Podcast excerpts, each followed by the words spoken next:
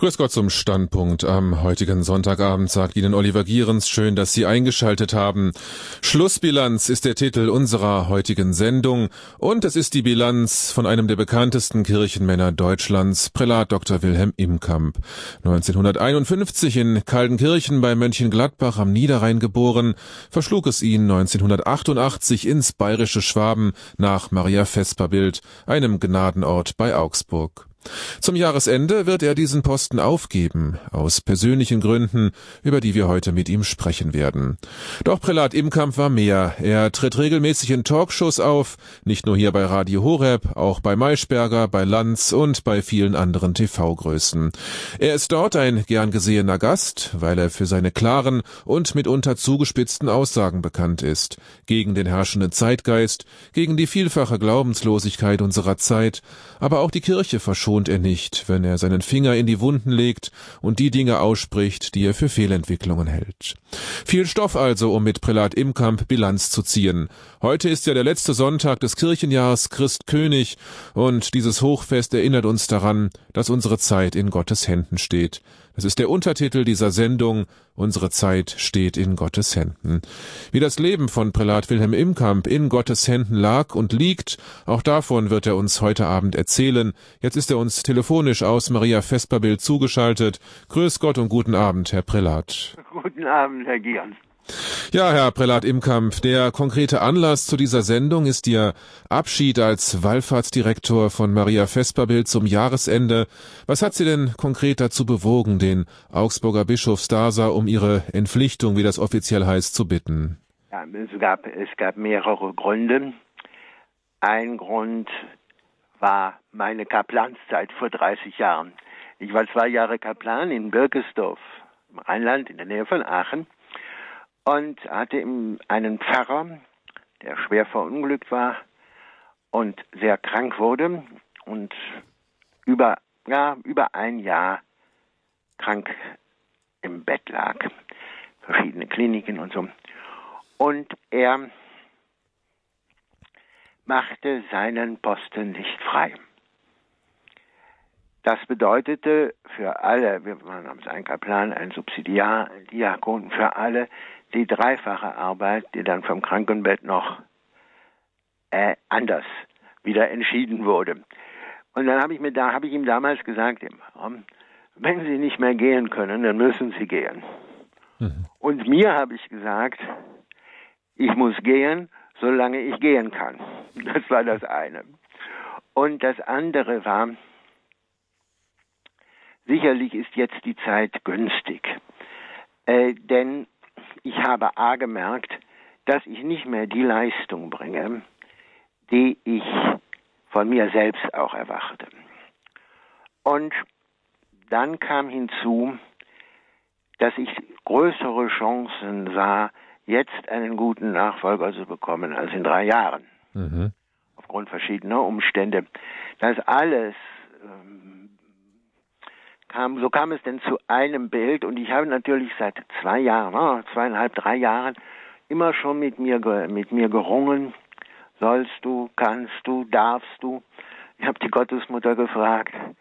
Ich habe in die Biografien vieler Priester hereingeschaut und ein Gedanke hat mir den Trost gegeben, ein Priester geht ja nicht in Pension das Wesen des Priestertums bleibt ja, sogar seine Heimat bleibt. Mhm. Denn die Heimat des Priesters ist der Altar, an dem man die heilige Messe zelebriert. Ja.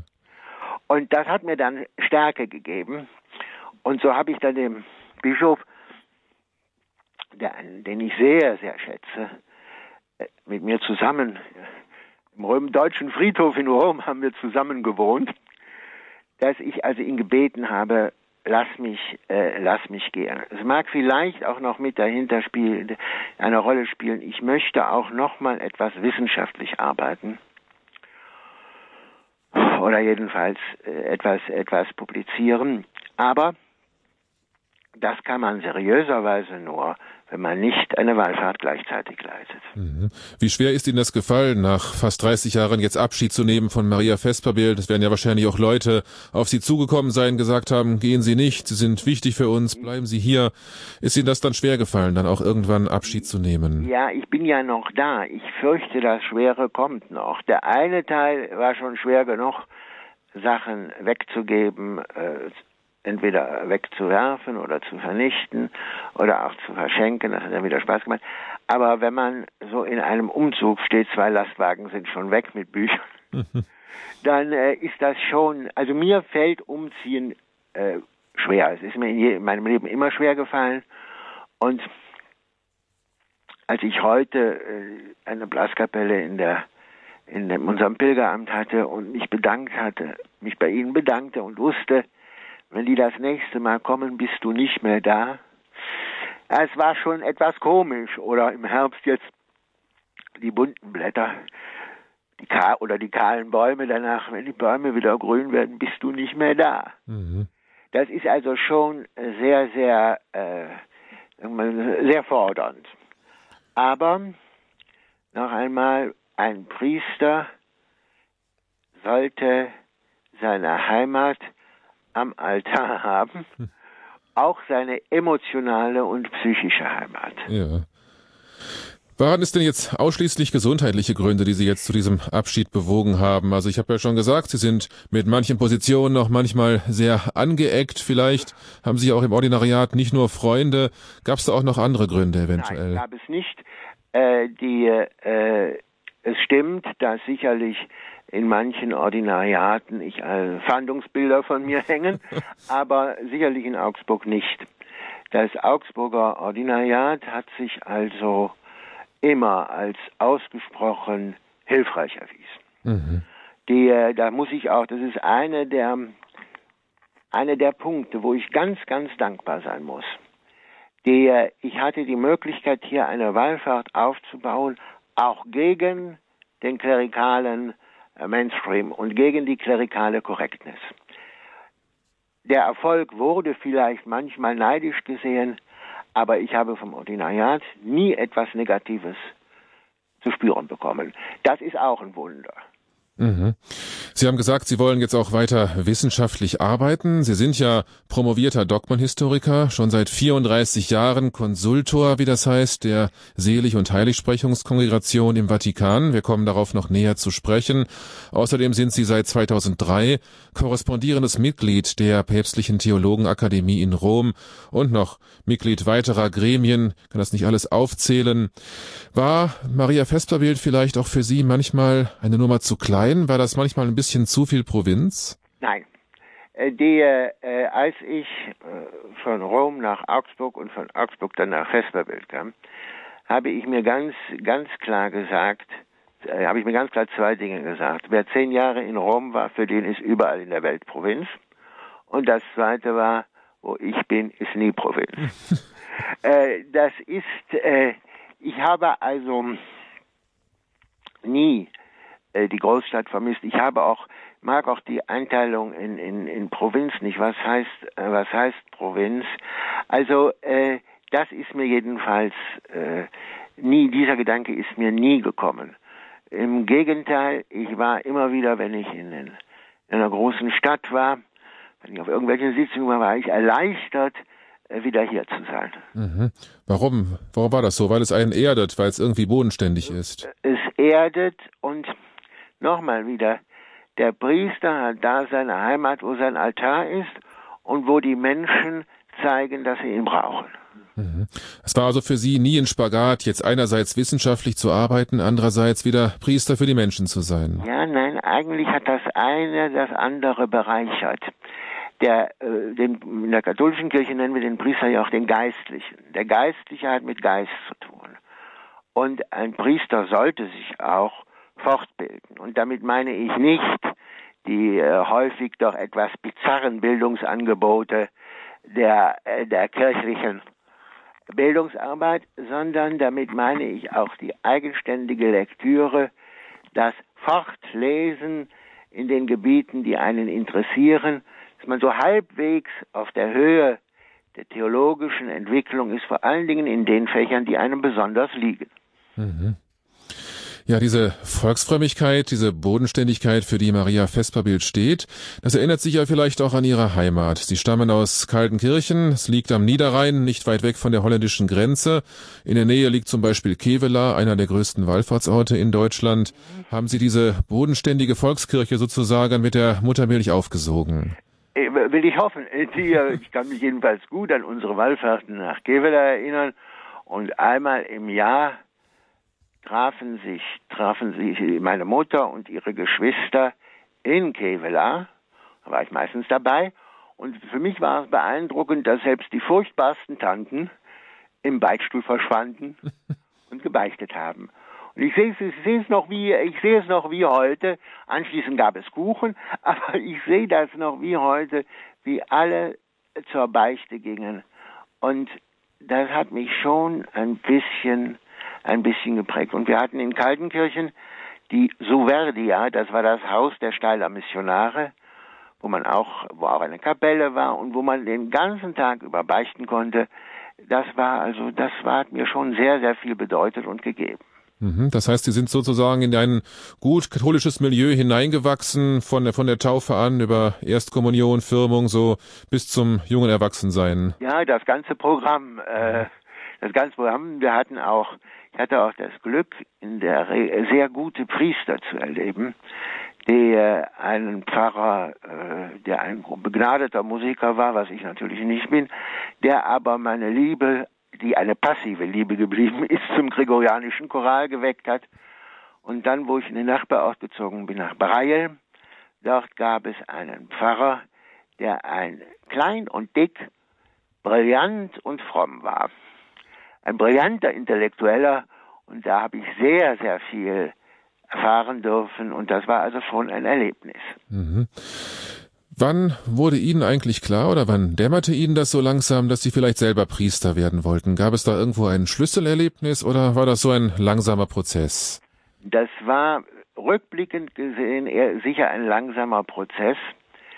Äh, erst kurz vor dem Abitur ist es zur endgültigen Entscheidung gekommen. Und zwar war, äh, war mein Gefühl damals, wenn es der Kirche so schlecht geht, dann kannst du nicht weiter abseits stehen, dann musst du dich auch in die Pflicht nehmen lassen. Und du kannst dich nicht mit deinen eigenen Schwächen und Sünden entschuldigen. Mhm. Also hat sich das dann so allmählich entwickelt, dieser Gedanke, ich könnte auch eine Priesterberufung haben. Ja, wobei ich davon zuerst die ersten zwei Jahre nicht begeistert war. Mhm. Warum nicht? Ich war aktiv in unserer äh, in unserem Schülerparlament und als Klassensprecher. Ich war fest eingebunden, sagen wir mal, in die in die Partykultur der 68er. Und äh, das Leben schien auf eine ganz andere, eine ganz andere äh, Richtung zu nehmen und und war auch sicher von meiner Mutter, mein Vater war, als ich 13 war, gestorben, von meiner Mutter auch so geplant. Was hätte denn aus Ihnen werden können, wenn Sie kein Priester geworden wären? Ja, also ich fürchte, äh, ich wäre also einen sehr schlechten Weg gegangen. Ich hätte wahrscheinlich Jura und Geschichte studiert und mich in der Politik versucht. Mhm. Und das wäre für mich der sichere Weg zur Hölle gewesen. Obwohl in der Politik haben Sie sich ja auch als Priester manchmal versucht. Ne? So manche, manche Äußerungen waren ja auch sehr politisch. Natürlich, das ja. ist auch, das ist auch dringend nötig und ich bedauere, dass das nie von anderen, dass es von anderen zu wenig geschieht. Mhm. Der, ähm, die Kirche muss sich in die Politik einmischen. In ihren Sonntagsreden sagen das ja auch die Politiker. Und wenn man es dann tut, dann verlassen sie türknallend die, die Wohnung. Ne? Der, also das ist, äh, schauen Sie, in die Politik eingreifen oder sich politisch äußern kann man nur, wie Papst Innozenz III. das gesagt hat, ratione peccati, der Sünde wegen. Also zum Beispiel in der Frage der Abtreibung. Wer, wer die Abtreibung nicht laut beklagt und deutlich auch benennt, der ist daneben. Mhm. Wir haben die Pflicht, das zu tun und immer wieder zu tun. Mhm. Oder jetzt die, äh, die Ehe für alle, die gar, keine, die gar keine Ehe für alle ist. Äh, eine, einen Mops kann man immer noch nicht heiraten. Das ist, äh, das ist ein solcher Kulturbruch. Und die Kirche ist eigentlich die letzte Institution auf dieser Welt, die für das Naturrecht steht. Das heißt also für ein Recht, für Normen, die noch nicht mal spezifisch christlich sind, sondern die in der Schöpfung grundgelegt sind. Und es gibt viele Darstellungen zur Schöpfungslehre, äh, Schöpfung bewahren, Gutes tun, Kaulquappen retten, äh, Trampelpfade für, für Juchtenkäfer bauen und was weiß ich alles. Aber zur Abtreibung wird kaum noch was gesagt. Mhm. Wir haben eine Entwicklung, wo die Abtreibung quasi zum Menschenrecht gemacht worden ist. Und da ist es wichtig, dass die Kirche da auch wirklich Position bezieht und sagt immer so wieder und, und sehr deutlich und sehr äh, und, und, und, und sehr massiv. Mhm. und ich meine zu einer äh, äh, ich weiß als Kaplan nein das war nach meiner Priesterweihe als ich Aushilfe gemacht habe da war das erste Hirtenwort das ich vorgelesen habe von Kardinal Höffner und das war massiv äh, gegen politische Strömungen gerichtet. Da ging es damals um Verschuldung. Mhm. Ich kann mich noch genau erinnern, wie er also schwer davor warnte, also bestimmte Gesetzesformen führten zu einer Verschuldung und das sei unmoralisch. Ich glaube, dass wir da, dass die Kirche da viel zu angepasst ist, äh, sich viel zu wenig äh, ins, ins Zeug legt, aus welchen Gründen auch immer. Aber hier müsste mehr geschehen. Und ich habe in meinem Bereich versucht, dieses mehr auch zu tun. Mhm. Ja, Sie waren ja, sind auch mit der Kirche immer wieder hart ins Gericht gegangen, wenn Sie eben solche Fehlentwicklungen auch ansprechen wollten und die auch im Fernsehen deutlich gemacht haben, wenn Sie in der Talkshow aufgetreten sind.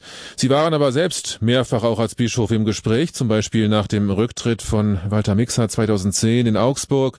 Auch als Nachfolger von Kardinal Sterzinski in Berlin waren Sie mal im Gespräch. Bekanntlich sind Sie nicht zum Zuge gekommen. Leider oder sind Sie froh, dass das an Ihnen vorübergegangen ist? Da war nichts zum Vorübergehen. Mhm. Äh, das waren einfach Albträume von irgendwelchen aufgeklärten Jungs, die schlecht geschlafen haben.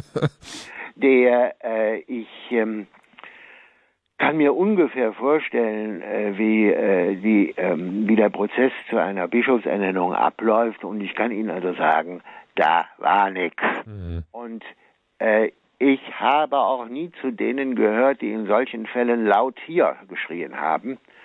Und zwar deswegen nicht, weil mir klar ist, dass der Entscheidungsgestaltungsspielraum von Bischöfen in Deutschland relativ gering ist und weil sie ein völlig verplantes Leben führen müssen. Mhm. Es waren also keine besonders edlen Gründe, sondern es waren ganz normale Sachgründe, die mich, also ich, ich hätte mich eher weggeduckt, aber ich brauchte mich nicht wegzuducken, weil keiner nach mir geguckt hat. Mhm. Also waren das nur Gerüchte? Das waren Gerüchte, wo ich zum Teil gar nicht mehr erklären kann, wo es, wo es, äh, wo es äh, daherkommt. Es gab einmal ein, inzwischen verstorbener Prälat, den ich vom Studium her kannte, mal zu mir gekommen und hat mir furchtbare Vorwürfe gemacht, äh, dass er nicht Bischof geworden ist, das sei ich schuld. Was war der Grund? Ein Kardinal, der Mitglied in der Bischofskongregation war, war mein Primizprediger gewesen als Bischof.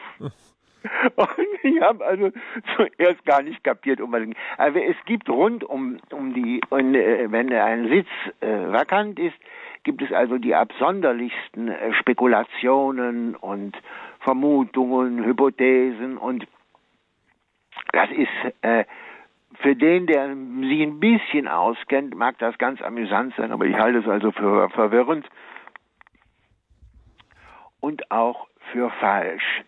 Denn äh, das Bischofsamt ist eine so grässliche Verantwortung, eine so, die lastet so schwer. Ich habe als Abiturient oder kurz nach als Abiturient, knapp vor dem Abitur, den wirklich stämmigen, knorrigen Bischof Polschneider erlebt, der Tränen in den Augen hatte wegen einer Situation, die er nicht lösen konnte. Das hat mich damals tief beeindruckt. Mhm. Und als Priester sollte man vor allen Dingen eins sein, frei von jedem Karrierewillen. Mhm. Das ist für viele äh, nicht, nicht äh, einfach. Für mich war es insofern nicht schwierig, als ich immer auch meine Ruhe haben wollte. Sollte das auch eine Mahnung an diejenigen sein, die auch gerne mal die Bischöfe kritisieren? Ähm, den einen gehen ja die Veränderungen nicht schnell genug, den anderen gehen sie viel zu schnell. Und häufig sind da die Bischöfe auch von allen Seiten Kritik ausgesetzt. Und wenn Sie jetzt so beschreiben, wie schwer auch die Verantwortung der Bischöfe ist, sollte man dann vielleicht auch da etwas demütiger, etwas vorsichtiger naja, sein. Ja, und das sollte man also sehr, man sollte mit der Kritik sehr, sehr vorsichtig sein. Einmal aus Respekt vor dem Amt und zweitens aber auch aus Respekt vor, vor den konkreten Situationen. Es gibt keine Patentlösungen und keine Patentrezepte. Und äh, wir haben Bischöfe, die eine Grundbedingung alle erfüllen. Sie sind fromm und theologisch gebildet. Das war nicht immer so. Also da müssen wir schon für dankbar sein. Was mich wohl ärgert, ist, wenn ein Bischof nach außen etwas sagt, mit, mit Wichtigkeit und großer Betonung, was er selbst in seiner Diözese nicht praktiziert, dann wird es öffentlich nicht praktiziert, dann wird es ein bisschen kritisch. Wenn er ständig von Dialog, von Mitbrüderlichkeit, von einem Gespräch redet, wie wichtig das ist, und wenn ein Priester ihn sprechen möchte, braucht es sechs Wochen, also sechs Wochen Vorlauf. Und es ist sicherlich auch nicht gut, dass ein, die sicherste Methode für einen Priester bei seinem Bischof einen Termin zu bekommen, ist, wenn er sich leisieren lassen will. Die, da, da ist was, ich verstehe den Zeitdruck und ich verstehe den Termindruck, aber da ist, das widerspricht dem, dem ganzen, der ganzen presbyteralen Romantik, äh, die, die so liebevoll gepflegt wird. Also da sollte man ein bisschen, äh, ein bisschen vorsichtig sein. Und ich habe wir hatten hier ja jedes Jahr einen, jedes Jahr zwei Bischöfe, zu Maria Himmelfahrt und zu Pfingsten. Und da habe ich einige nun erlebt und ich muss sagen, wer mit einem dieser Menschen tauschen will, der muss entweder eine begnadete Opferseele sein oder aber er sollte tatsächlich möglichst schnell in den nächsten Beichtstuhl gehen. Und Sie selber haben nie mit jemandem getauscht, mit einem Bischof getauscht. Sie sind Wallfahrtsdirektor geblieben in Maria Vesperbild. genau. Ich wusste, dass das eine Lebensentscheidung ist und der hm, und wenn man irgendwann ein Priester irgendwo ist, wo er als Priester all das tun kann, was er tun wollte als Priester, für das er angetreten ist, dann sollte er auch da bleiben. Genau. Und wie dieser Wallfahrtsbetrieb in Maria Vesperbild aussieht, was Sie auch aus diesem Wallfahrtsort gemacht haben, darüber wollen wir gleich sprechen nach einer kurzen Musikpause. Sie, liebe Hörerinnen und Hörer, haben natürlich auch die Möglichkeit, mit Prälat Imkamp ins Gespräch zu kommen. Er ist ja ein sehr bekannter Kirchenmann. Vielleicht haben Sie auch schon von ihm gehört, haben vielleicht auch schon Maria Vesperbild besucht. Wir freuen uns darauf, wenn Sie sich auch in die Sendung einbringen. Dazu haben Sie ab jetzt Gelegenheit. Die Telefonleitung Leitungen sind für Sie freigeschaltet. Rufen Sie an, stellen Sie Ihre Fragen an Prälat Imkamp, damit ich mich nicht immer auch alleine mit ihm unterhalten muss, unter der Rufnummer 089 517 008 008 können Sie jetzt anrufen. Noch einmal die Rufnummer 089 517 008 008 oder wenn Sie aus dem Ausland anrufen, dann wählen Sie zuerst die 0049 und dann die 89 517 008 008. Die Nummer ins Studio, die Nummer für Ihre Fragen an Prälat Imkamp und wir hören ein paar Takte Musik.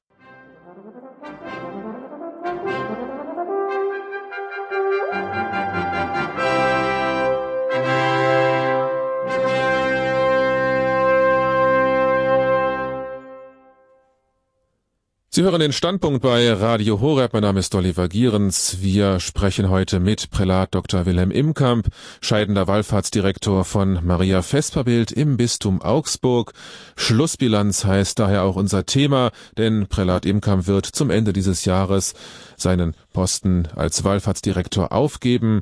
Unsere Zeit steht in Gottes Händen. So ist auch unsere Sendung heute am Christkönigssonntag überschrieben. Einige Anrufe gehen bereits bei uns ein. Weiterhin haben Sie die Möglichkeit, sich einzubringen in die Sendung, Ihre Fragen zu stellen an Prälat Imkamp unter der 089 517 008 008 089 517 008 008. Franziskanerbruder Hahn ist der erste Hörer. Guten Abend. Guten Abend. Ich grüße Sie. Was ist, was ist Ihre Frage? Meine Frage ist, ähm, warum eigentlich so äh, Priester und äh, Leute äh, immer versetzt werden, äh, die man so gerne mag, die man äh, gerne äh, als Freund schon hat. Äh, warum wird sowas hergestellt? Warum werden die Leute nicht vernünftig und werden endlich mal auch zu der Kirche gehören, dass sie dann Priester und mein Gut, wir beten ja immer für die Gelegenheit. Und ähm, warum geschieht sowas? Können Sie diese Frage bitte beantworten? Weil das ist, das macht mir schwer zu Last aber ich freue mich trotzdem, dass ich Radio Hureb immer jeden Tag hören darf. Ja, das ist schön. Vielen Dank. Ja, Prälat Imkamp, Sie sind 30 Jahre nicht versetzt worden. Andere Priester ziehen immer wieder hin und her. Ja, woran liegt das? Also es gibt, grundsätzlich gibt es zwei Formen des, auch des Ordenslebens. Das sind die Mönche mit der Stabilitas Loci. Und das heißt, die an einem Ort bleiben, an einen Ort gebunden sind und das sind die fliegenden, die, die fliegenden Einsatzscharen äh, der Kongregationen und modernen Orten, die, die sich durch große Beweglichkeit auszeichnen. Äh, es gibt eine Tendenz im Weltklerus, im Diözesanklerus, leider auch, dass man sehr schnell, das heißt nach drei Jahren, Pfarrer nach zehn Jahren versetzt wird. Ich war immer der Meinung, ein Priester, sollte so arbeiten und so leben, dass er möglichst lange an einem Ort bleiben kann.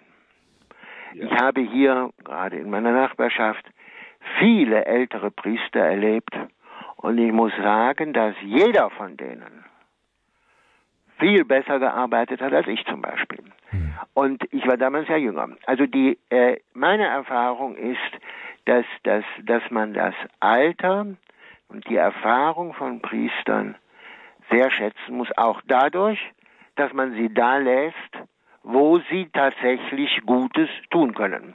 Auf der anderen Seite ist natürlich auch wieder immer zu sehen, dass es plötzliche Lücken gibt, die aufgerissen werden, dass da dann irgendwie Ersatz geschaffen werden muss.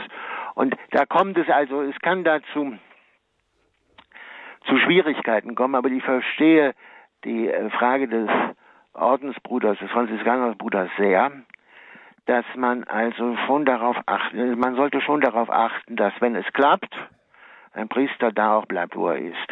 Mhm. Äh, früher, das heißt vor dem neuen Codex Canonici, gab es ja, äh, waren die Pfarrer amovibel.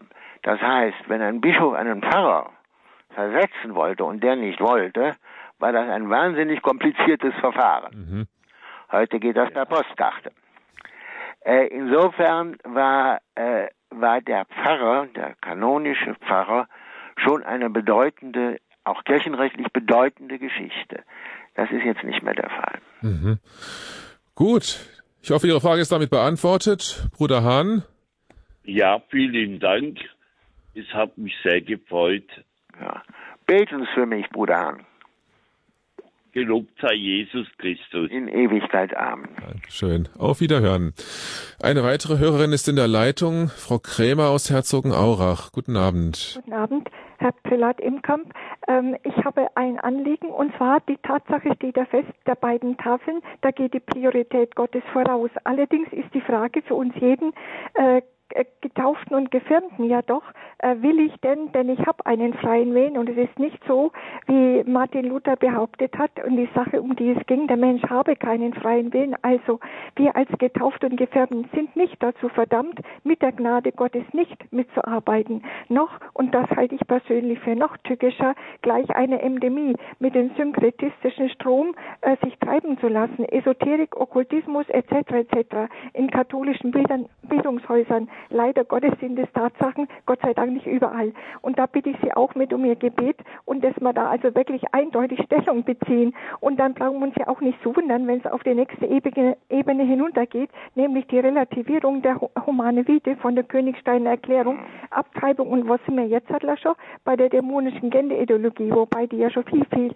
früher und so weiter und so fort. Also ich wollte Sie nur ganz herzlich auch ums Gebet, um den Heiligen Geist bitten.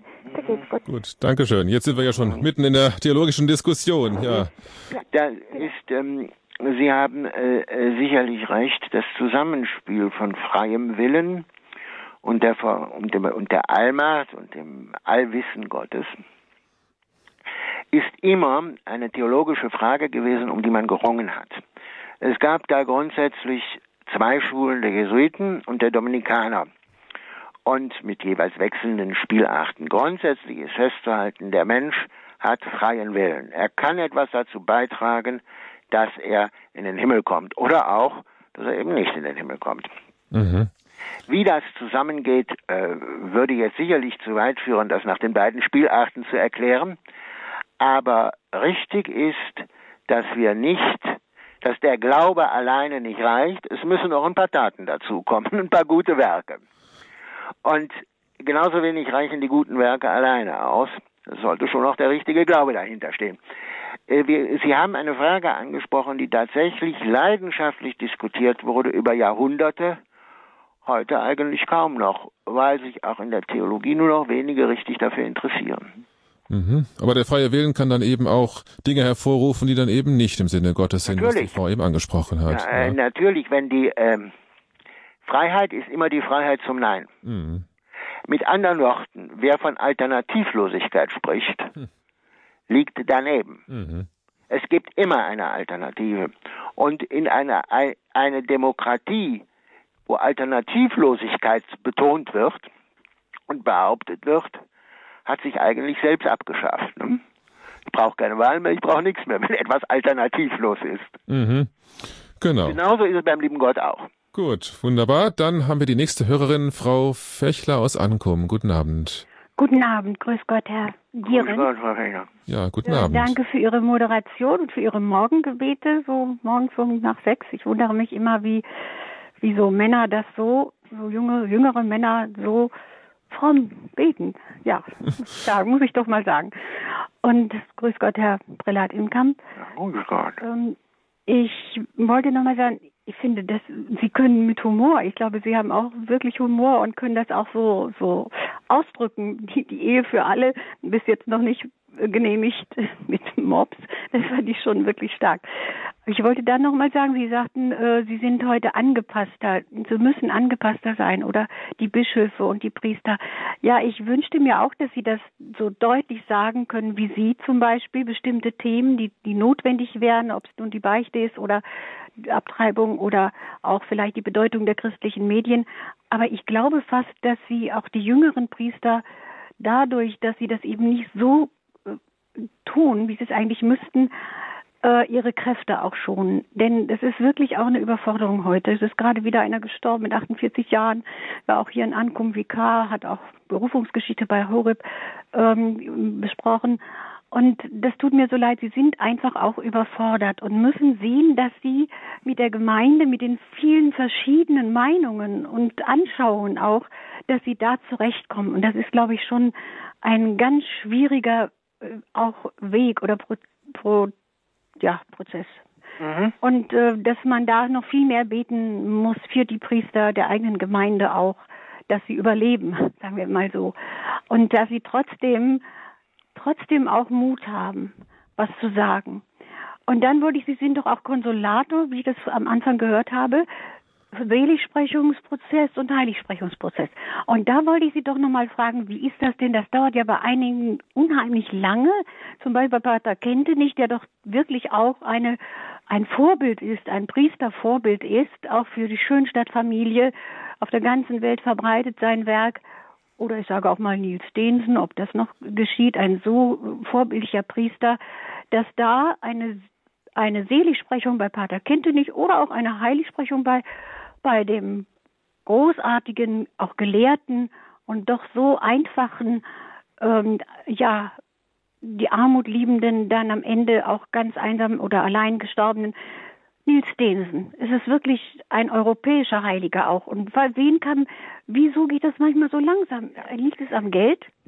Nein, das äh, kann ich Ihnen also im Fall Nils Densen sage nicht, weil ich Konsultor war. Das habe ich übrigens aufgegeben, also sobald ich äh, die 65 erreicht hatte. Und das war das Erste, was ich aufgegeben habe. Ja, und das ist schwierig. Nein, also Nils Stinson, den Prozess habe ich zufällig äh, äh, einmal durchgesehen. Das sind etwa 500, 600 Seiten. Und da bin ich vollkommen Ihrer Meinung. Schreiben Sie Ihrem Bischof. Äh, der soll sich dahinter klemmen, dann klappt das auch. Und bei Pater Kentenich, da ist es wohl so, da gab es eine, er musste ja mal nach New York oder war eine längere Zeit in Amerika. Und da lief eine Visitation und die Visitation wurde von Pater Sebastian Tromp durchgeführt. Pater Tromp war ein großer Theologe, der auch die ganzen theologischen Vorarbeiten fürs Konzil gemacht hat und der dann viel beschimpft worden ist. Also dieser Pater Trump hat diese Visitation durchgeführt damals und er hat mir gesagt, mit seinem etwas lausbübischen Lächeln, die er noch als über 80-Jähriger hatte, äh, Pater Kente nicht, der Heiligsprechungsprozess kann erst anfangen, wenn ich gestorben bin. Und am Tag seiner Beerdigung, so ungefähr am Tag seiner, hat er da angefangen. Der Prozess ist sehr kompliziert. Sie müssen sich vorstellen, dass bei einer so, je bedeutender eine Persönlichkeit ist, umso komplizierter wird es. Sie haben also Zeugenaussagen. Sie haben, es gibt Prozesse, die haben zwei, dreitausend Seiten Akten. Sehr schwer vorzubereiten. Und dann gibt es immer einen zweiten Prozess bezüglich der Wunder. Und bei Pater Kentenich kommt äh, sicherlich hinzu, dass es nicht so nicht immer so viele hm, Spezialisten in einem Orden gibt für äh, solche Prozesse und dann gehen Sachen wieder zurück, dann werden Sachen wieder anders gemacht, dann kommen Fragen. Ich kann mich erinnern aus den Prozessen, die ich hatte, da war ich auch manchmal für eine zwei, ein, zwei oder dreijährige Verspätung zuständig wenn eine ganze, wenn ein ganzer Bereich des Lebens äh, nicht ausgeleuchtet war. Ganz einfach gehen oder relativ einfach gehen Prozesse äh, über den Märtyrer. Da kommt es nicht auf das Leben an, da kommt es nur auf den Tod an. Da muss man also beweisen, dass der Tod tatsächlich aus Glaubenshass erfolgte. Dann äh, ist die Sache schon praktisch gelaufen. Man, diese wenn eine, gerade ein Mann wie Pater Kentenich, dem die Kirche so viel verdankt und dem so viele Menschen den geistlichen Impuls ihres Lebens verdanken, muss im Gebet auch begleitet werden. Ein Selig, ein Seligsprechungsprozess ist immer auch ein Gebetsprozess. Und äh, das ist, äh, und diejenigen, die diesen Prozess führen von Seiten der Schönstädter, die brauchen auch immer wieder Gebetsanstöße und immer wieder auch äh, äh, das Gefühl, dass Menschen hinter ihnen stehen, dass Menschen dieses Anliegen teilen, dass sie ja nicht nur für einen, äh, für den verstorbenen Pater Kente nicht was tun, sondern auch für die lebenden Menschen. Das wäre also wichtig. Gut, Frau Fechler, ist Ihre Frage damit beantwortet? Wünschte, stehen sicher dahinter und beten jeden Tag dafür, glaube ich. Wir haben aber auch hier in Ankum einen, der in Dachau gestorben ist. Man, wie muss man da 1500 Unterschriften erst sammeln? Es ist ein ganz auch ein Jesuit, ein Märtyrer eigentlich auch, wie lange, wie viele Unterschriften, noch eine kleine Frage, wie viele Unterschriften, das ist ja auch ein, ein Gesammle dabei. 1500. ja, nein, es muss die Fama Sanctitatis nachgewiesen werden, der Ruf der Heiligkeit. Das kann man auf verschiedene Art machen. Eine äh, Möglichkeit dabei ist die eine, eine Unterschrift, dass man also zeigt, es gibt so und so viele Menschen, die den tatsächlich verehren. Das ist also, man kann es auch anders machen. Äh, ich habe einmal einen Prozess gehabt, da war ein Band von 600 Seiten nur mit Unterschriften. äh, nicht. ja, ja, also das war, aber äh, die, ähm, auch bei, beim, äh, bei dem, beim Jesuitenpater, der, der in Dachau umgekommen ist, da, ich weiß nicht, wer da zuständig ist, da wird wahrscheinlich das deutsche, der, der deutsche Provinz, Provinzial zuständig sein. Eigentlich sind die Jesuiten sehr, haben sehr gute Leute für Heiligsprechungsprozesse, äh, vielleicht immer ein bisschen, ein bisschen anstoßen. Okay. Ja, es ist ja nicht das Wichtigste. Vielleicht sie sind im Himmel und das ist auch wichtig. Das ist wichtig. Ja, sie, sind im, sie sind im Himmel und sie tun was für uns. Ja, wenn man mit ihnen redet. Ja, also das ist, das sollte man in jedem Fall tun. Ja. Dankeschön. Gut, Alles danke, Gute. Frau Fechler. Alles Gute, schönen Abend. Ihnen auch. Dankeschön. Danke, auf Wiederhören. Und wir haben Herrn Schenk aus der Nähe von Köln in der Leitung. Guten Abend. Ja, schönen guten Abend, Herr Gierens. Ähm, äh, schönen guten Abend, Herr Pater im Kamp. Ja, mir geht Gut, es darum, äh, vor ja, einigen Tagen waren auch etliche Diskussionen. Äh, in der katholischen Kirche wird meines Erachtens, ähm, äh, was Herr Pater Imkamp oft gemacht hat, äh, die Sachen mal beim Wort genannt. Die Ehrlichkeit, die Wahrhaftigkeit und so weiter, die schwindet immer mehr. Und äh, das äh, weiß ich nicht, aber äh, bei aller Theologie und bei allem äh, Verständnis, äh, was die Priester alle lernen müssen, aber die Bischöfe und, und äh, Kardinäle müssen sich mal wirklich äh, überlegen, ob sie, äh, sie bekommen äh, viel Geld auch, das muss man auch mal deutlich sagen, äh, vom Staat auch. Und da muss man mal äh, äh Butter bei der Fische tun, denn äh, die, das ganze Kirchenwesen geht den Bach runter wenn wir so weitermachen, immer nach dem Mainstream. Da haben Sie vollkommen recht. recht. Die, äh, ich sag, nenne das immer äh, Mainstream-Besoffenheit, Zeitgeist-Besoffenheit, ist tatsächlich eine große Gefahr.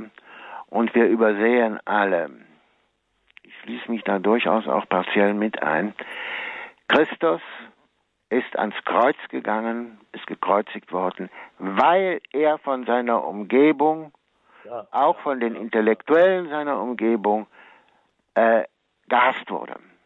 Die Urchristen standen in einem kompletten Gegensatz zu ihrer Umwelt, zu den moralischen Werten oder Unwerten dieser Umwelt, zu allem an dieser Umwelt. Das ist, äh, das haben wir etwas vergessen. Es gibt aber auch, und da möchte ich wieder die Bischöfe etwas in Schutz nehmen, Schauen Sie, dann sagt ein Bischof etwas Klares, dann kommt der Diözesanrat, dann kommt eine Priestergruppe, dann kommen die Veteranen von 68 und jaulen auf und sagen, wie kann er nur, dann gibt es Schwierigkeiten, dann muss er sich darum kümmern, dafür fallen dann wieder Sachen weg, die er, die er sonst machen könnte. Also es ist immer eine Gratwanderung. Je höher die Leitungsfunktion ist, umso schwieriger ist diese Gratwanderung. Ich gebe Ihnen aber grundsätzlich recht, dass die Sprache klarer werden muss. Dieses einerseits und andererseits und außerdem und du hast auch recht und du sowieso, äh, das führt auf Dauer nicht weiter. Das ist immer diese, diese Gremien, diese Gremiensprache, diese etwas, dieser etwas ver, verquollene äh, Slang der Unbestimmtheit, die wir müssen ein Stück des Weges in diesem Prozess gemeinsam gehen um dann uns den neuen Anforderungen dieser Zeit besser stellen zu können. Natürlich im intensiven Dialog unter Berücksichtigung der ökumenischen Gegebenheiten und natürlich dürfen wir unsere muslimischen Minderheiten dabei nicht vergessen. Äh, das bringt es nicht. Jesus hat klar gesprochen auch auf die Gefahr hin, missverstanden zu werden. Nun hat ein Bischof Verantwortung für das Große und Ganze seiner Diözese. Er muss also, er muss also abwägen. Und äh, nur Kreide fressen geht nicht. Äh, nur äh, äh, Feuer spucken geht auch nicht. Er muss also den Mittelweg finden zwischen Feuer und Kreide. Den darf er sich aber nicht vorschreiben lassen, sondern den muss er in seinem Gewissen selbst finden. Und mit der Theologie, also da bin, was die Priester alles lernen müssen, da bin ich der Meinung, sie lernen heute viel zu wenig. Schon meine Generation hat, hat, hat zu wenig gelernt. Sie können die Zeit nur beurteilen, wenn sie andere Zeiten kennen. Wenn Sie also genau sehen, wie es seit der Französischen Revolution beispielsweise bergab geht, wenn Sie genau nachvollziehen können, welche Höhen der Klarheit im Mittelalter erreicht wurden. Im 13. Jahrhundert war die Theologie klarer und weiter als heute, wenn man das so kurz sagen kann. Dann, wird, dann lassen Sie mich noch etwas sagen zum Gehalt der, äh, der Bischöfe. Tatsächlich kenne ich das Gehalt nur sehr vom Ungefähren. Wenn Sie sich den Tagesablauf eines Bischofs, eines x-beliebigen ansehen, diözesanen Bischofs, dann ist jetzt rein von der Leistung her, von der physischen Leistung her, jeder Euro bitter verdient. Äh, die, allerdings sehe ich da auch eine gewisse Gefahr. Bischöfe sind keine Staatsbeamten. Wie können sie noch so oft vom Staat bezahlt werden? Bischöfe dürfen keine Staatsbeamten sein. Erzbischof von München ist nicht der Kaplan der, äh, der Staatskanzlei. Die, äh, das ist auch wieder eine Gefahr, wenn es zu nahe, Politik und Kirche zu nahe sind. Also das Ganze ist, Sie merken es schon, der Ganze ist das gefordert, von dem Papst Franziskus immer spricht, die Discretio Spirituum, die Unterscheidung der Geister. Das setzt aber voraus, dass man genug Bildung hat, um das Ding hinzukriegen. Und da fehlt es dann heute oft. Ja. Recht schönen Dank, Herr ja. Danke an Sie. Alles Gute. Danke, Herr Schenk. Ja, ebenfalls. Alles Gute. Auf Wiederhören. Werden. Ja, wiederhören, Herr Giens. Und einen haben wir noch, Herrn Minkenberg aus Saarbrücken. Guten Abend. Hören Sie mich jetzt? Jetzt, jetzt hören Sie mich. Jetzt hören ja. wir Sie. Wunderbar. Im Anschluss an die Frage vom Herrn Schenk, äh, die Kirche gehe den Bach runter. Was können Sie sagen zur Prognose, zur Aussicht oder zu dieser Kirchenentwicklung, wie wir das vielleicht in 20, 30 Jahren haben? Wir erkennen doch, dass wir eine Kirchenspaltung erleben im äh, römisch-katholischen Bereich. Wie wird sich die katholische Kirche entwickeln im deutschsprachigen Bereich? Ah, Herr Minkeberg, ich glaube, wir kennen Sie. Hm? Ja, das. Ich kenne Sie als, als Leserbriefschreiber in der Tagespost. Richtig, ja. Ja, Paderborn, ja, Sie waren auch im Stadtrat. Nein, das stimmt nicht, aber ich bin Leserbriefschreiber von der Tagespost. Ah ja, also ja. Äh, schön, Sie auch mal jetzt sozusagen live zu hören. Ja. Lingenberg, eine Prognose ist sehr schwierig. Lassen Sie mich sagen, um 1800, im Jahr 1800 war die Kirche am Ende. Keiner, in der halbwegs äh, bis drei zählen konnte in Europa, gab noch einen, äh, auch nur, der Kirche auch nur eine schon, der Papst in Gefangenschaft, äh, der, äh, der Klerus zerstreut. Und da trat der Graf Stolberg zur katholischen Kirche über. Ein berühmter, damals sehr berühmter Dichter, ein führender Intellektueller, alles schäumte und tobte. Und äh, sagt also, das ist bekloppt, merkt er denn nicht, wie schlimm es ist und dass die gar keine Chance mehr haben. Es gibt, es gibt immer noch eine Chance. Es, äh, ich sehe mit sehr großer Besorgnis, sehe ich natürlich, dass wir in, äh, im deutschen, im ganzen deutschen Sprachraum uns immer mehr entfernen von dem, was man früher die Sana Doctrina, die gesunde Lehre genannt hat. Mhm, ja. Das ist ein, das ist ein Problem. Ein Problem, das hat mit der fehlenden Ausbildung zu tun. Das hat aber auch mit den Fehlern der Ausbildenden zu tun. Aha. Sie können heute zum Beispiel in Deutschland nichts Positives über Humane Vitae in einer Doktorarbeit schreiben, wenn Sie noch den Doktor machen wollen. Ne? Äh, und so geht es auch, äh, so geht es auch in anderen, in anderen Bereichen. Das muss man deutlich, das muss man deutlich sehen. Wenn Ordinariate Stellen, Stellengesuche aufgeben, Anzeigen aufgeben, um Leute zu gewinnen, in ihren Ordinariaten, in der Erwachsenenbildung und so zu arbeiten, dann geschieht das auch im Publikforum. Nun, wenn, Sie Leute, wenn sich Leute aus Leser vom Publikforum melden, dann kriegt man auch Leute, die Publik lesen. Ne? Ja, richtig. Äh, und das läuft seit 40 Jahren so, mindestens. Da haben Sie natürlich schon die Ursache des, äh, des Problems. Dann haben wir eine merkwürdige Scheu davor, uns, das geht aber von oben bis und uns den Realitäten zu stellen. Keiner fragt zum Beispiel, wie kann es sein, dass nachdem die Kirche sich positiv der Zeit geöffnet hat, auf die Menschen zugegangen ist, dass danach der große Einbruch kam. Zweite Vatikanum war das große, äh, man hat die Fenster aufgemacht. Aber äh, wir sind nur die Türen. Wir sind nicht nach draußen gegangen, sondern die von draußen sind reingekommen, und haben alles mhm. kaputtgeschlagen. Wie kann das, wie kann das sein? Diese Frage wird gar nicht erst gestellt. Weil es ein, weil es ein Tabu gibt. Auch die Deutung zum Beispiel des Zweiten Vatikanischen Konzils ist von einer einzigen wissenschaftlichen Schule bestimmt, der Bologneser Schule die haben praktisch ein Deutungsmonopol. Es gibt welche, die was, die manchmal fällt so ein Licht darauf, wie schief diese Interpretation ist. Der Erzbischof Marchetto, ein ehemaliger Nuntius, der in Rom wohnt, hat jetzt hat schon mehrere Bücher herausgegeben, wo er genau zeigt, was da alles falsch ist. Also wir haben eine falsche Konzilsinterpretation und zwar flächendeckend. Wir haben ein, ein fehlendes Geschichtsbewusstsein. Wir haben eine politisch korrekte Sprache, auch im, inner, im innerkirchlichen, die Probleme verdeckt statt Probleme benennt. Wir haben eine ausufernde Pastoralbürokratie, was ich für ganz schlimm halte. Wir haben also, je weniger Leute sonntags zur Kirche kommen, umso mehr hochbezahlte Leute sitzen in den Seelsorgeämtern. Mhm. Äh, da stimmt etwas nicht. Und wir haben auch ein sehr großes Messangebot. Der Gottesdienstbesuch geht zurück und heute gibt es mehr Messen als um 1900. Richtig. Da stimmt auch was nicht. Diese Fragen dürfen aber gar nicht genannt werden. Und überhaupt, die, Fragen überhaupt anzuhören, äh, ist schon, ist schon falsch und man bekommt also Prügel dafür. Jetzt will ich natürlich sagen, was hilft.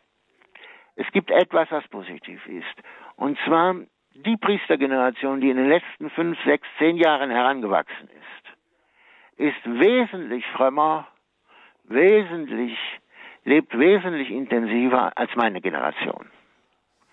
Da ist also ein positiver Wandel. Äh, dieser Wandel, äh, den sieht man auch im Äußeren. Heute tragen junge Priester häufiger Priesterkleidung als meine Generation. Da ist also schon etwas in Bewegung gekommen. Obwohl diese jungen Leute in einer hochdefizitären äh, Ausbildung an den Universitäten waren und häufig Regenten hatten, die man dem besonderen Gebet anempfehlen muss. Aber hm, es, da ist etwas besser geworden. Das ist also, was ich nie hätte für, nie für möglich gehalten. Wir dürfen in unseren Analysen müssen wir ganz, dürfen wir ruhig pessimistisch sein. Aber unser Pessimismus darf der Gnade Gottes nie Grenzen setzen. Mhm. Also so meine ich, dass wir, ich tue mich auch manchmal schwer, wenn ich, wenn Priester zu mir kommen oder wenn ich römische Freunde höre, denen es nicht gut geht, dann sage ich, denke ich auch immer, also gut, ähm, muss das alles so sein? Ist es denn nicht so furchtbar? Wenn ich sehe, wie wenig Leute in die Kirche gehen sonntags, und dann lassen Sie mich was ganz, ganz Scharfes sagen. Wenn ich heute Laie wäre, ich wüsste nicht, ob ich mir bestimmte Hikivukti-Gottesdienste noch antun würde. Genau. Also das ist, ähm, ich weiß es nicht. Und die, ich erinnere mich, dass ich in meiner Zeit im Priesterseminar häufig in zwei Messen gegangen bin, weil die äh, Kommunitätsmesse im Priesterseminar also äh, unbeschreiblich war und dann bin ich also lieber noch zu den Karmeliten um die Ecke gegangen. Und die, ähm, aber, aber es ist sehr schwer, Analyse ja, Patentrezepte sehe ich, sehe ich nicht. Das katholische Profil schärfen, ja. Barmherzigkeit, ja. Aber der Hauptort der Barmherzigkeit ist der Beichtstuhl. Ja, okay, dann beten wir äh, für fromme Priester und äh, gegen diesen Antiklerikalismus mhm. und vielleicht das fromme äh, Profil der Tagespost, wo ich lese. Ja, ja. Ben. eine hervorragende Zeitung, ja. Gut, ja, mit der arbeiten danke. wir ja zusammen. Ja, danke. das ist eine Glückwünsche zu dieser, zu dieser Idee, denn ja. das ist eine, ein großes, ein großes Manko. Wir haben Publikforum, wir haben Christ in der Gegenwart, wir haben jede Menge an ähm, Uh, ja, jetzt das Wort lassen wir besser. Wir haben jede Menge an Zeitungen, die etwas anderes sagen. Da ist die Tagespost einfach unverzichtbar. Gut, dann nehmen wir das. Vielen Dank, Herr Minkenberg, für Ihren Anruf. Eine Hörerin haben wir noch, Frau Dietrich aus Memmingen. Guten Abend. Grüß Gott, ich hätte gern eine Frage, wie Sie darüber denken. Und zwar, ich mangle an unseren deutschen Bischöfen einfach die Aussage, wenn es äh, geht, Ehe für alle oder Gender oder Sexualität, Schulen und so weiter. Ich würde mir echt wünschen, dass auch nicht nur wir Laien an unserem, wo wir stehen und tun, uns verteidigen müssen, sondern also auch von den Bischöfen mal was käme. Ja, da haben Sie, äh, haben Sie sicherlich recht. Es ist das Recht eines jeden Katholiken von den Bischöfen, die richtigen und rechten Sachen zu hören. Mhm. Äh, es ist immer die Frage, gerade wenn es um sexuelle Dinge geht, wie man wie man es sagt. Da muss man unterscheiden zwischen der Ebene der persönlichen Sünde, mhm. da sollte man in der Öffentlichkeit nicht drüber sprechen, ja. und der strukturellen Sünde. Mhm. Also dieses, was alles, was unter der Ehe für alle äh, gelaufen ist, ist die Förderung äh, von strukturellen Sünden. Man macht aus der Sünde eine staatliche Institution. Ja eine gesellschaftliche Institution. Da ist sehr wohl äh, Protest notwendig und äh, ich habe auch, ich weiß jetzt nicht, ob da oder bei der Abtreibung, habe ich auch gesagt, dass ein Politiker, der dafür stimmt, bei mir nicht zur Kommunion gehen sollte. Mhm. Er kriegt sie nämlich nicht. Das ist also die, ähm, und wir haben, was mich bei dieser Ehe für alle noch besonders aufgeregt, also die Verlogenheit des Ausdrucks für alle ist das eine. Und das zweite, man hat die Gewissensfreiheit missbraucht. Ja. Man hat unter dem Vorwand des Gewissens die größten Schweinereien losgelassen. Ja, genau, ja.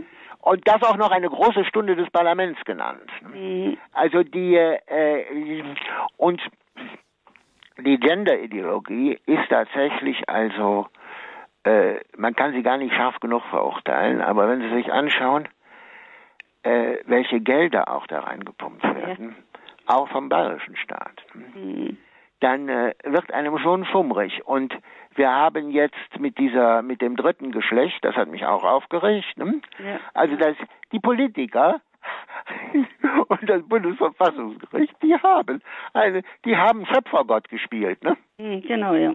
Hat den, hat die Menschen als Mann und Frau erschaffen und das Bundesverfassungsgericht sagt, nee, da gibt's noch was. Ja, Wir wissen zwar nicht genau, wie es das ist, aber es muss mit hohem Respekt behandelt werden.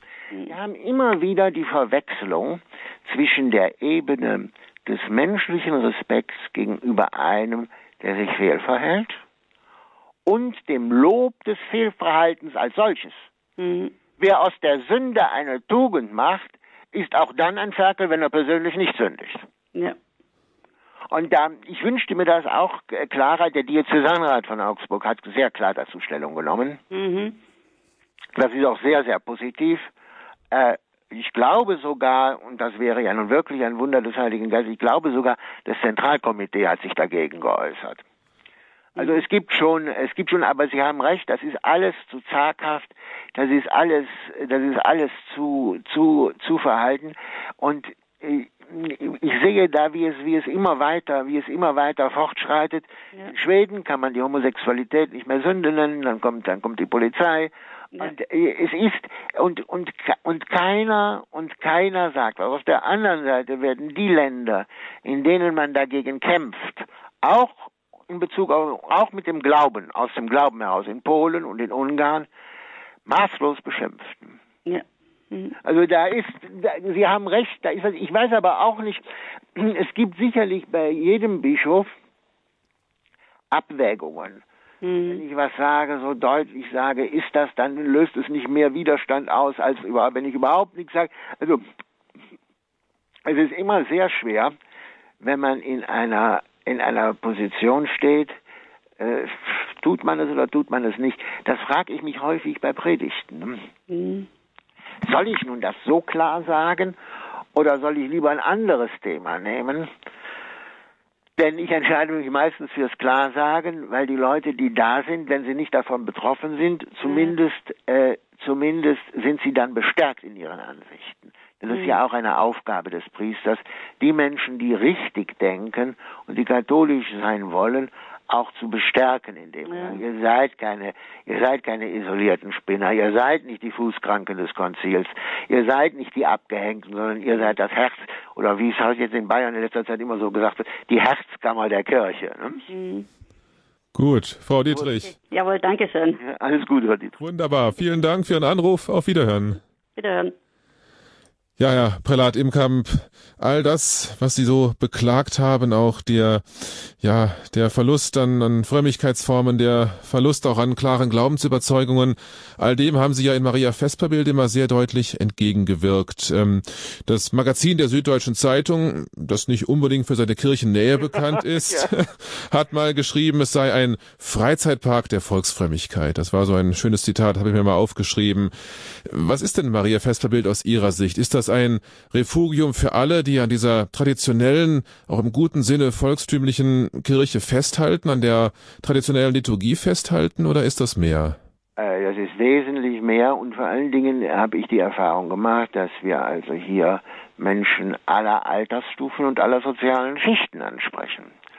Und sogar verschiedener Konfessionen.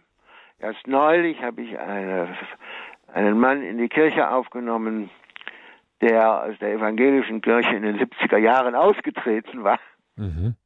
und hier also Konversionsunterricht hatte. Und wir haben junge Leute, wir haben Mittelalter, wir haben also alles äh, ganz querfeld. ein. Der Du- Altersdurchschnitt ist relativ jung. Das liegt auch daran, dass man hier ja nur mit dem Auto hinkommt. Ne? Mhm. Also wir haben keine. Und dann, hier ist etwas spürbar, und zwar gar nicht, dass es Reflex spürbar ist, sondern das ist, man spürt es ohne zu merken, dass es richtig, dass es einen antreibt, die Dynamik der Marienfrömmigkeit. Sie haben das klassische Gnadenbild der Pietà und Sie haben die wunderbare Fatima, Mutter Gottes, im Wald, drei Minuten von, von der Kirche. Wenn Sie da sich Ihrem Blick aussetzen, dann spüren Sie was. Und dieses Spüren ist das, ja, das Erfolgsgeheimnis unserer Wallfahrt.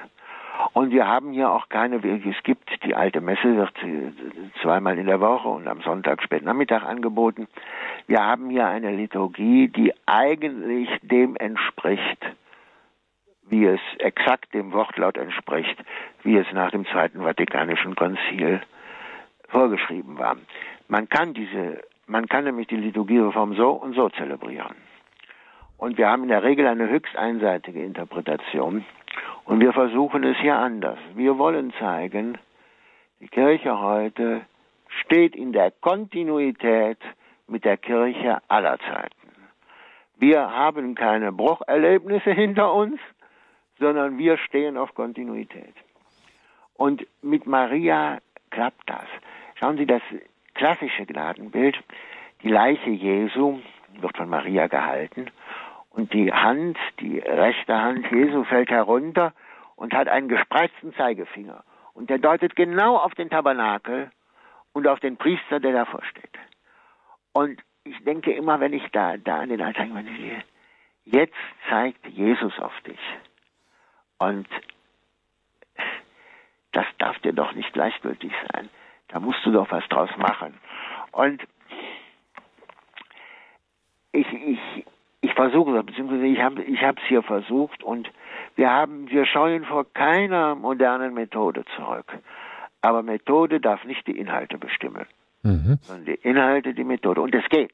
Ja, ja, man merkt, dass Sie ähm, wenden da sehr geschickte PR-Strategien an. Sie suchen, äh, Sie ähm, verwenden die neuen Medien sehr intensiv. Die sozialen Netzwerke sind Ihnen auch nicht fremd. Das heißt, ein traditioneller Wallfahrtsort wird sehr modern vermarktet. Das ist auch kein Widerspruch. Nein, das ist überhaupt kein Widerspruch. Schauen Sie sich die, die Jesuitenmission an. Jetzt mit Papst Franziskus sind ja die Jesuiten wieder sehr in Mode gekommen. Und ich bin stolz darauf, ein, ein Schüler des heiligen Ignatius zu sein, also ein von theologisch nur von Jesuiten ausgebildet worden.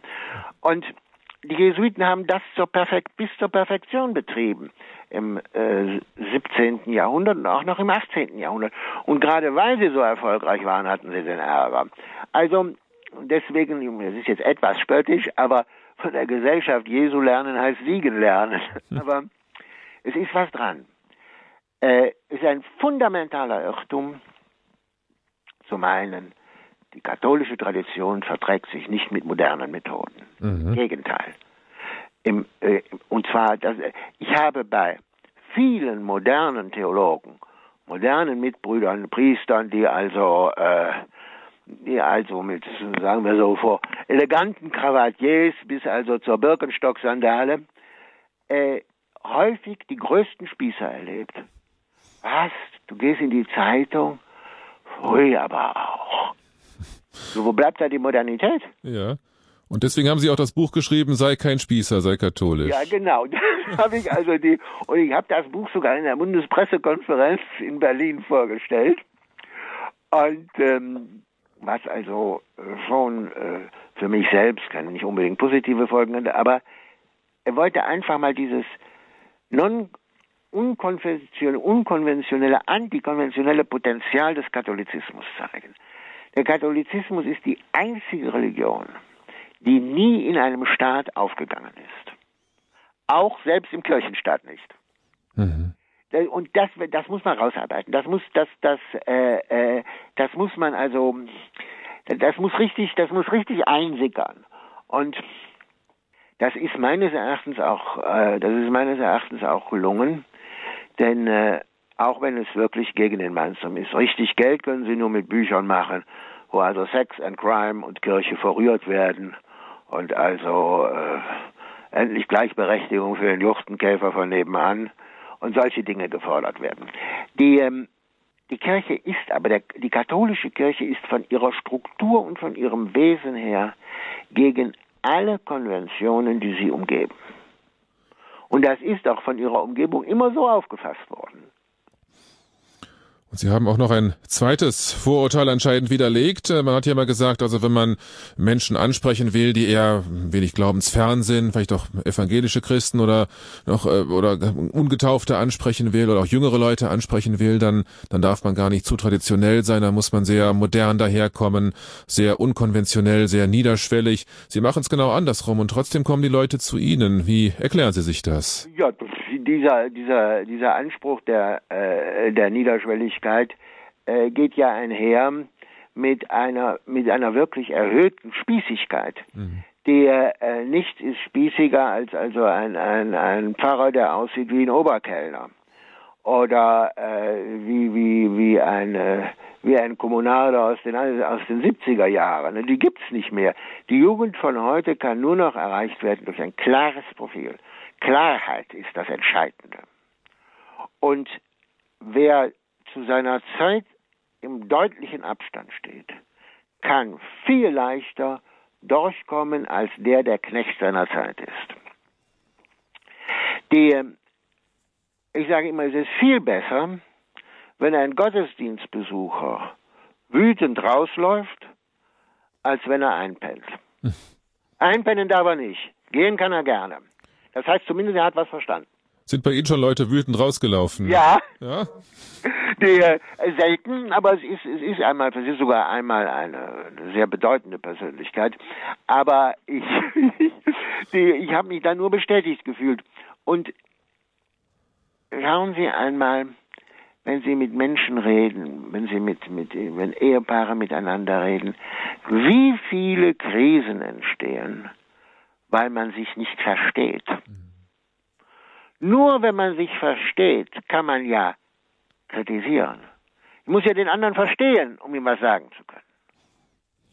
Und wenn ich klar mich ausdrücke, dann kann der andere dagegen Stellung nehmen. Aber wenn ich verschwommen bin, es gibt bei Hans-Urs von Balthasar äh, Cordula oder der Ernstfall, eine schöne, dieses Drama ist ganz toll, schließt mit der Szene, die Kommunisten haben die Macht erobert, und, der, und die kommunistischen Wachen bringen also zum Kommissar einen katholischen Priester. Und er sagt, ah, Herr Kommissar, wie schön, dass ich zu Ihnen kommen kann. Wissen Sie, wir haben ja das gleiche Ziel. Wir wollen die Menschheit befreien. Wir wollen endlich den Arbeiter in der Morgenröte der Zukunft zu großen Dingen führen oder so ähnlich. Guckt der Kommissar ihn an und sagt zur Wache, lasst ihn frei. Wir brauchen ihn nicht zu liquidieren. Er hat sich schon selbst liquidiert. Und da, äh, das ist genau, was wir in der Kirche heute erleben, ist Selbstmord aus Angst vor dem Tode. Und für, für Sie ist das Rezept der Neuevangelisierung, die ja immer so viel beschworen wird, die Klarheit, einfach die Eindeutigkeit in der Verkündigung oh, und ist natürlich noch was mehr. Die Neuevangelisierung ist hier ist für mich also eine eine sehr wichtige Geschichte. Mhm.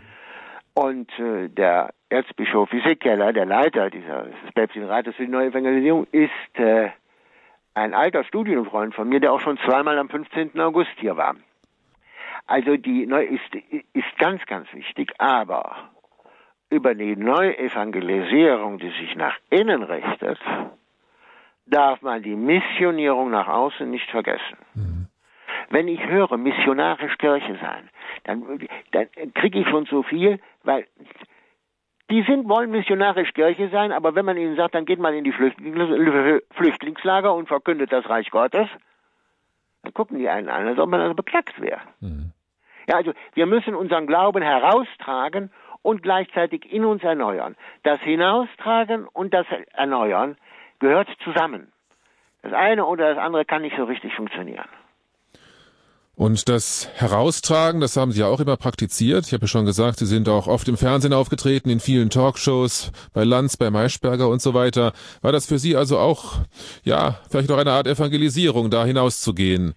Ja, ich habe die, ich habe die, äh, ich weiß gar nicht, das hat angefangen mit ähm, damals mit Karl Böhme, Böhm, äh, Talk im Turm. Erich Böhme, ja. Ja, Erich Böhme, ja, äh, die natürlich müssen wir präsent sein. Wenn uns die Möglichkeit geboten wird, müssen wir auch zugreifen. Wobei ich immer dann abgelehnt habe, bei Sendungen aufzutreten, wenn es um Sex and Crime ging. Mhm. Das ist ja eine Tendenz äh, in, in, in Massenmedien, Sex and Crime oder zum, zum, ich sage jetzt etwas spöttisch, zum 175. Mal wieder über den Zölibat zu reden.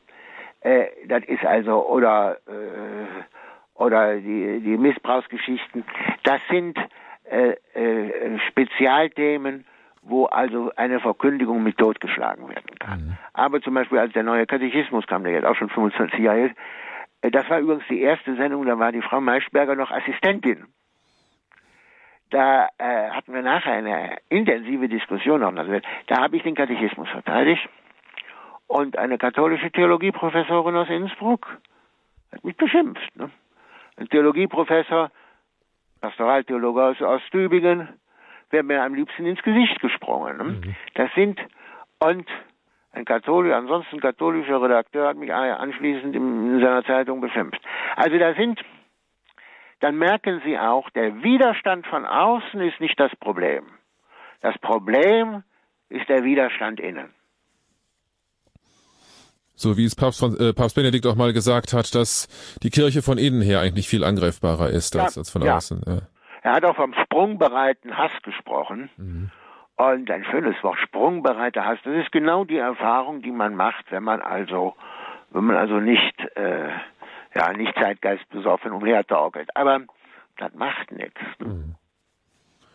Gut, lassen wir das mal kurz so stehen, machen wir noch eine kurze Musikpause mhm. und für die Schlussrunde haben Sie, liebe Hörerinnen und Hörer, noch einmal die Möglichkeit anzurufen unter der 089 517 008 008 089 517 008 008 haben Sie nochmal die Möglichkeit, mit Prälat Imkamp ins Gespräch zu kommen, gleich nach der Musik.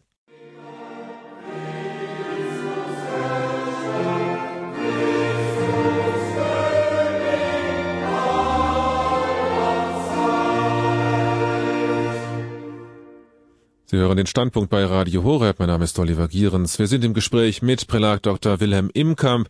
Er ist der scheidende Wallfahrtsdirektor von Maria Vesperbild. Seit 1988 leitet er den Wallfahrtsort in Ziemetshausen in der Diözese Augsburg. Zum Jahresende wird er aus gesundheitlichen Gründen diese Position aufgeben.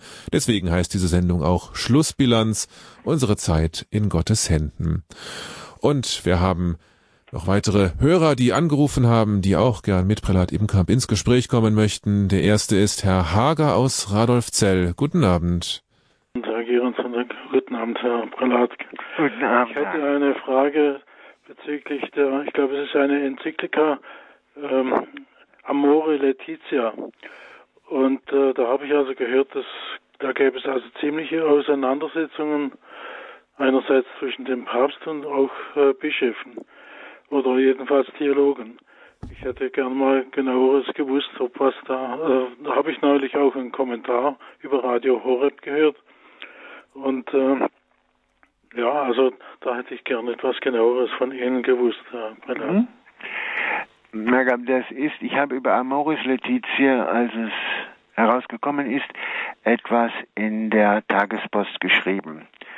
Und bin erstaunt, dass das, was ich damals da geäußert habe, eigentlich keinem so richtig aufgefallen ist. Dieses Dokument Amoris Letitiae mit allen, auch den umstrittensten äh, Fußnoten, ist ein Dokument, das man nur verstehen kann aus der Geschichte des Jesuitenordens heraus. Es ist eine, eine Antwort, es ist die Antwort eines besorgten Beichtvaters auf eine Schwierigkeit eines Ehepaars. Mit, und diese theologische Richtung des Jesuitenordens nannte man im 18., 17., 18. den Probabilismus. Das heißt also, das ist der Hintergrund und dieser Hintergrund ist eigentlich ganz wichtig für die, für die Klärung. Denn der Probabilismus ist in der Moraltheologie berechtigt, in der Dogmatik aber weniger. Und genau da entzünden sich die Diskussionen. Da sagt man dem Papst auch, er habe nicht klar genug gesprochen. Äh, ich bin der Meinung, dass er vor dem Hintergrund der jesuitischen Theologie ziemlich klar gesprochen hat. Es gibt Auseinandersetzungen, äh, das ist richtig. Ich halte diese Auseinandersetzungen nicht für, nicht für zielführend, denn alle unterschlagen dabei, ob bewusst oder unbewusst, dass es dem Papst ja um eine einzige, um eine Sache geht. Der Papst sagt, beziehungsweise sagt das nicht so deutlich, wieder verheiratete Geschiedene können unter bestimmten Umständen vielleicht doch, das muss man prüfen, zur Kommunion gehen. Jetzt nennt er aber diese Umstände. Unter welchen Umständen? Wenn Sie einen längeren Prozess der geistlichen Begleitung mit einem Priester in der Beichte unternommen haben. Okay. Ja, ja. Das heißt, die Voraussetzung ist die Beichte. Auch wie man den Papst auch interpretieren mag. Keiner kann zur Kommunion gehen, der nicht gebeichtet hat. Das sagt er.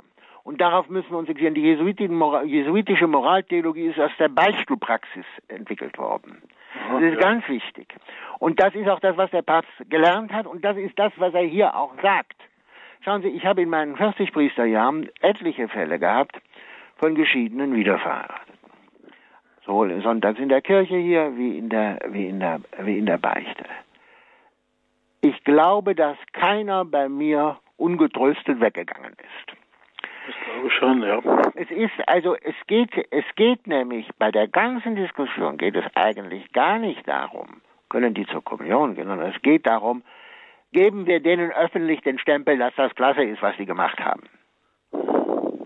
Mit der Zweitehe. Und da ist der Punkt, der, äh, der, also wir müssen den Papst, in Amoris Laetitia ist das Dokument eines Seelenführers, eines Beichtvaters für andere Beichtväter. Aber wissen Sie, wenn ich manchmal so überlege, wie schwierig es manchmal war, früher zu beichten. Nicht? Gerade wenn man das sechste Gebot erwähnt. Das, ah, ja, ich, das höre ich immer wieder, sage ich Ihnen gleich was zu.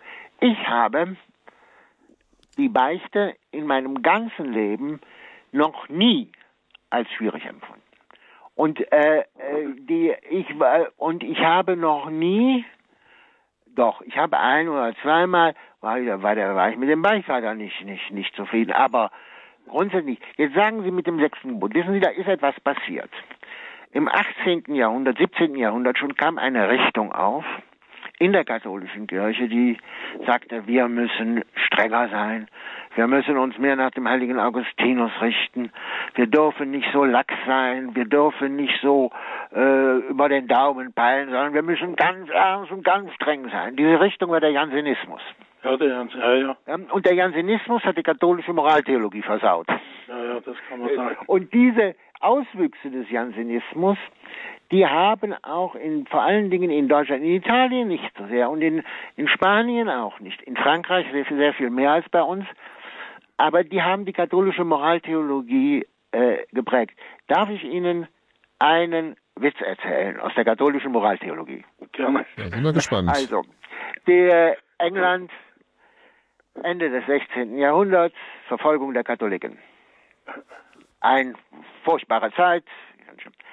Auf einem, in, auf einem Dorfplatz, bei einem Duell, ersticht also ein Landadliger einen anderen.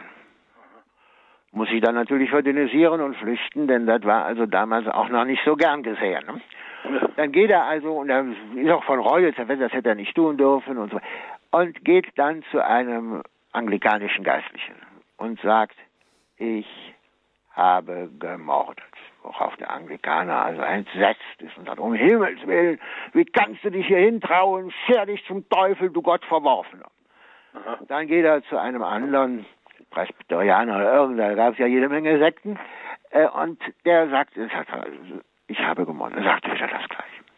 So macht er noch zwei andere Erfahrungen und dann ging er, hörte er, dass irgendwo in einem Versteck, einem Schloss weit entfernt, ein Jesuit war. Dann ging er zu dem und sagte, Vater, ich habe gemordet. Darauf der Jesuit, wie oft, mein Sohn? das, nein, aber das sagt alles. Ja, ja. Ein Beichtvater sagt nie, du bist verworfen. Nein, das darf man Oder er fragt immer auch äh, äh, die Anzahl der Sünden. Er fragt schon nach. Und der, der Sünder hat ein Anrecht darauf, in seiner Sünde ernst genommen zu werden. Ja, das ist richtig. Ja. Und das ist, und äh, wenn Sie, wenn man Amoris Laetitia als Brief eines Beichtvaters an die Beichtväter liest, dann lösen sich die Schwierigkeiten auf. Nun kann man sagen, es ist nicht die Aufgabe des Papstes als Beichtvater zu den Leuten zu sprechen. Das kann sein. Aber äh, ich bin also sehr, sehr unglücklich über diese Diskussion. Und in den und und die und der Jansenismus, der übrigens später sich verbündet hat mit den extremsten Modernisten. Ui, Das ja. ging zusammen. Ach so. Äh, Man denkt auch, das ist irgendwo pervers, aber das ging zusammen. Und diese Mischung war hochexplosiv. Die gab es in Österreich, die gab es in Deutschland und hat die Moraltheologie versaut.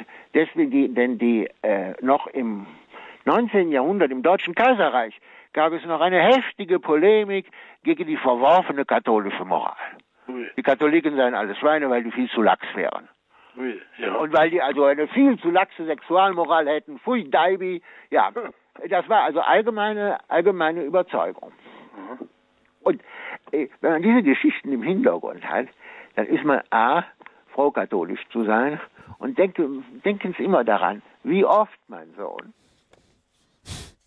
Ja, ja, ja. Gut. Wie ja. oft. Gut. ich danke ganz herzlich. Gell? ja, alles Gute. Ja, Ihnen auch. Gell? Dankeschön. Danke, Herr Hager, für Ihren Anruf. Alles Gute und Gottes Segen. Ja, vielen Dank. Dankeschön. Ja, Prälat Imkamp, dann kommen wir langsam zum Schluss dieser Sendung. Schlussbilanz ist ja die Überschrift für diese Sendung. Eine Schlussbilanz haben wir versucht zu ziehen. Andererseits, es ist ja noch gar nicht bei Ihnen Schluss. Sie sind ja gerade mal, gerade mal Mitte 60, gerade mal noch in den besten Jahren, kann man sagen. Und Sie haben ja auch schon gesagt, es ist noch einiges von Ihnen zu erwarten. Also Sie wollen jetzt weiter wissenschaftlich arbeiten. Was haben Sie jetzt sich vorgenommen für die, für die kommenden Jahre? Ja, also erstmal äh, erstmal den, den Umzug hin- hinkriegen. Und dann, ich werde auch etwas, es ist wohl auch nötig, etwas, ich freue mich oder hoffe, dass ich etwas länger in Rom sein kann, also mal sechs Wochen statt, statt sechs Tage. Und äh, ich möchte also auch weiter in der Seelenführung als Priester tätig sein, äh, Menschen helfen können und vielleicht die Präsenz in manchen Bereichen sogar steigern, weil ich ja dann nicht mehr so ganz ortsgebunden bin. Aber das, aber das werden wir sehen. Jedenfalls die, die Hauptgeschichte, die mich jetzt im Moment, in den letzten Monaten, Wochen, Monaten bewegt, ist die Dankbarkeit. Rückblickend gesehen waren die 30 Jahre hier in Fässerby für mich ein einziges Wunder der Gottesmutter. Das haben Sie gespürt, dass die Gottesmutter da wirklich präsent ist in Vesperbild. Ja, ja.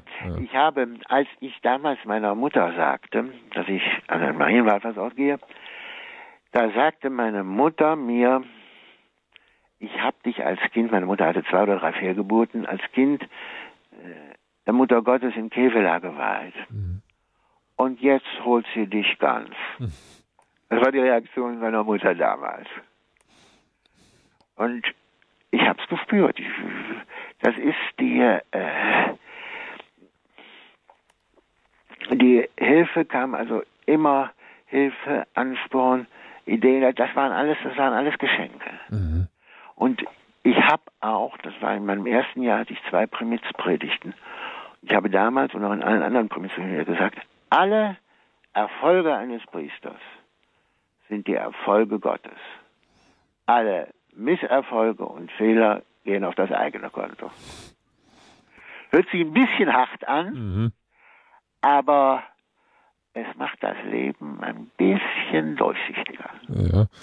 Und wenn wir heute an den Christkönigssonntag denken, unsere Zeit steht in Gottes Händen, das ist der Untertitel dieser Sendung. Es gilt ja für die Kirche im Besonderen. Jesus hat uns ja zugesichert, die Mächte der Unterwelt werden die Kirche nicht überwältigen. Auch heute Abend haben viele Hörerinnen und Hörer auch ihre Besorgnisse geäußert, wo, wo es Fehlentwicklungen gibt, wo die Kirche vielleicht zu leise ist, wo vielleicht Dinge nicht so laufen, wie sie laufen sollten. Aber ich glaube, wir brauchen uns trotzdem keine Sorgen um die Kirche zu machen, wenn Christus der König ist. Das ist er aber auch. Ja. Und das ist das, was uns weiter Hoffnung gibt. Allerdings. Und die Gottesmutter, die Mutter der Kirche. Dann nehmen wir das als Schlusswort. Vielen Dank, Prälat Dr. Wilhelm Imkamp, dass Sie heute Abend bei uns in der Sendung waren, dass Sie hier mit uns eine Art Schlussbilanz gezogen haben als Wallfahrtsdirektor von Maria Vesperbild. Ihnen auch, ja, für Ihre weitere Zukunft, für Ihre Gesundheit alles Gute, Gottes Segen.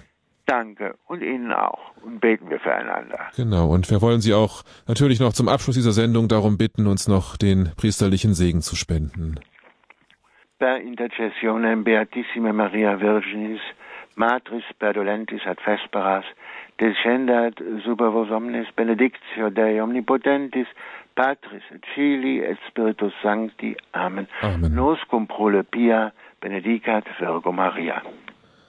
Amen. Ja, vielen Dank, Prälat Ebenkamp. Alles Gute für Sie. Ich danke Ihnen. Dankeschön. Danke. Auf Wiederhören. Ja, das war die Sendung Standpunkt am heutigen Sonntagabend. Danke, dass Sie zugehört haben. Danke, dass Sie mit dabei waren, dass Sie sich auch so rege in die Sendung eingebracht haben mit Ihren Fragen. Wenn Sie sich für den Wallfahrtsort Maria Vesperbild interessieren, dann schauen Sie mal im Internet unter maria-vesperbild.de. Da bekommen Sie eine ganz ausführliche Internetseite mit allen Informationen zu Gottesdienst und Beichtzeiten. Dekan Erwin Reichert wird ab Januar 2018 der neue Wallfahrtsdirektor sein. Auch er ist mit Radio Horeb verbunden und ja, auch ihm dürfen Sie sich natürlich als Wallfahrtsdirektor anvertrauen. Ihnen allen einen schönen Abend, noch weiterhin einen schönen Christkönigssonntag, eine gute Woche, einen guten Übergang auch in die Adventszeit. Alles Gute und auf Wiederhören, sagt Ihnen Oliver Gierens.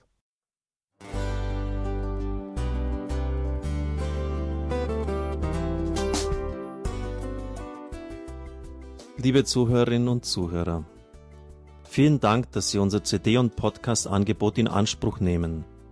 Wir freuen uns, dass unsere Sendungen auf diese Weise verbreitet werden. Dieser Dienst ist für Sie kostenlos. Für uns ist er allerdings mit einem nicht unerheblichen finanziellen Aufwand verbunden. Deshalb sind wir für jede Spende dankbar.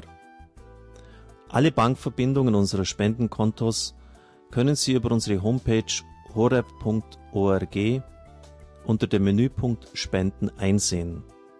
Dort besteht auch die Möglichkeit, online zu spenden. Natürlich nach den neuesten Sicherheitsstandards. Sie können diese Informationen auch bei unserem Hörerservice unter der Telefonnummer 08328 921 110 erfragen. Ich wiederhole die Rufnummer 08328 921 110. Vergelt's Gott für Ihre Unterstützung. Ihr Pfarrer Kocher.